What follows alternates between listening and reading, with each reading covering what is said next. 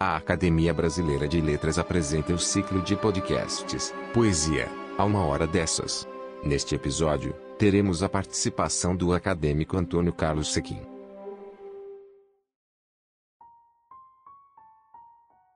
Amigas e amigos ouvintes, sou Antônio Torres e aqui estou para, em nome da Academia Brasileira de Letras, agradecer a todas e todos pela audiência assim como a acadêmica Ana Maria Machado, pela sugestão do tema deste ciclo de podcasts dedicado à poesia, e saudar o caro confrade Antônio Carlos Sequim, que nos dará o prazer e a honra de iniciá-lo. Poeta ele é, e dos mais reconhecidos da literatura brasileira contemporânea. Diga-se mais, professor emérito da Universidade Federal do Rio de Janeiro, Sequim tem quase duas dezenas de títulos de poesia, dos quais destaco Desdizer, publicado pela Top Busc, e títulos sobre poesia, sobre ficção e de literatura para crianças, além de centenas de textos em periódicos nacionais e internacionais. Membro da Academia Brasileira de Letras desde 2004, Sequim tem se destacado na Casa de Machado de Assis como um brilhante conferencista a ele a pergunta: Poesia numa hora dessas? Poesia numa hora dessas?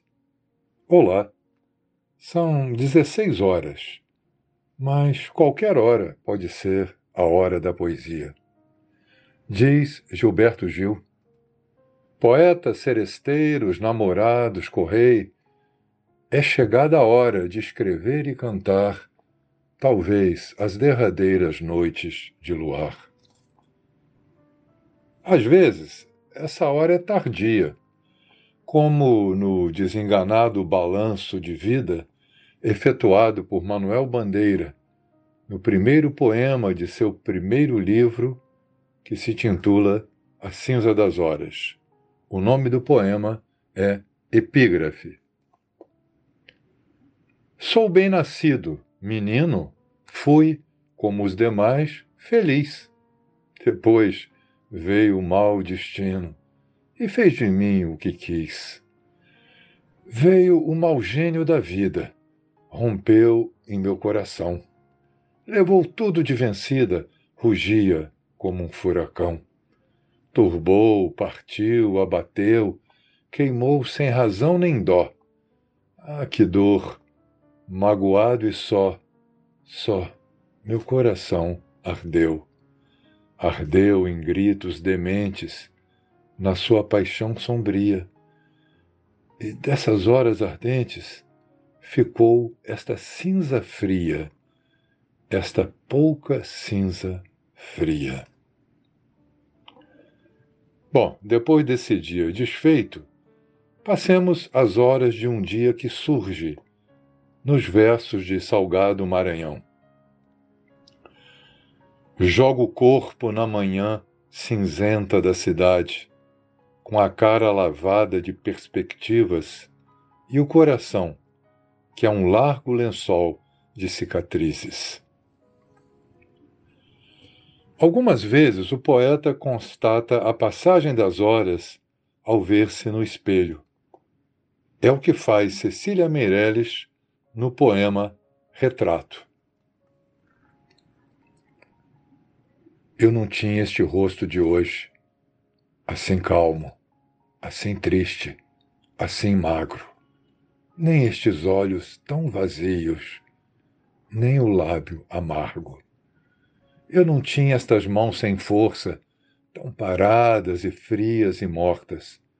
Eu não tinha este coração que nem se mostra eu não dei por esta mudança. Tão simples, tão certa, tão fácil. Em que espelho ficou perdida a minha face?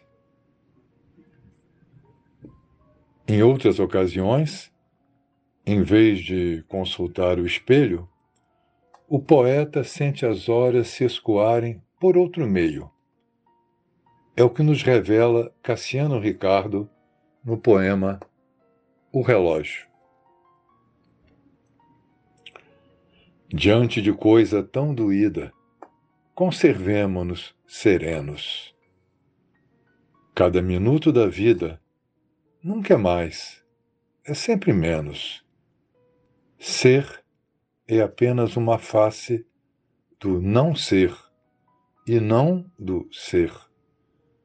Desde o instante em que se nasce, já se começa a morrer. A poesia não se concentra na busca das horas perdidas. O poeta pode projetá-la nas horas futuras. É o que faz Ferreira Goulart em Cantiga para não morrer, ainda que, nesse caso, o futuro esteja carregado das principais perdas do passado. Quando você for-se embora, moça branca como a neve, me leve. Se acaso você não possa me carregar pela mão, menina branca de neve, me leve no coração.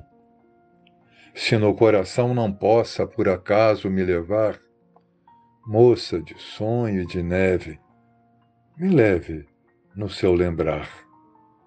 E se aí também não possa, por tanta coisa que leve, já vivo em seu pensamento, menina branca de neve, me leve no esquecimento.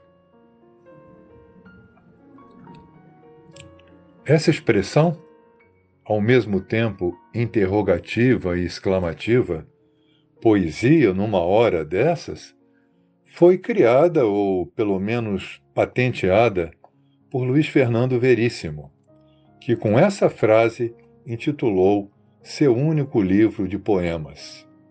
Em homenagem ao escritor gaúcho e à frase que ele perpetuou, encerro essas leituras com algumas estrofes de sua Declaração de Amor, em que o sentimento se prolonga por todas as etapas da vida, do nascimento até a velhice.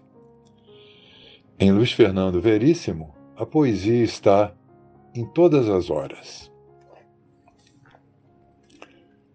Tentei dizer quanto te amava aquela vez baixinho, mas havia um grande berreiro, um enorme burburinho, e, pensando bem, o berçário não era o melhor lugar.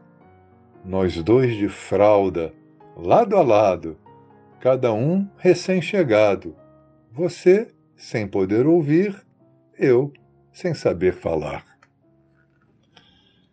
Tentei de novo, lembro bem, na escola, um PS no bilhete pedindo cola, interceptado pela professora como um gavião. Fui parar na sala da diretora e depois na rua, enquanto você, compreensivelmente, ficou na sua, a vida é curta, longa é a paixão. Gravei em vinte árvores, quarenta corações, o teu nome, o meu, flechas e palpitações. No mal me quer, bem me quer, dizimei jardins. Resultado: sou pessoa pouco grata, corrido a gritos de mata por ambientalistas e afins.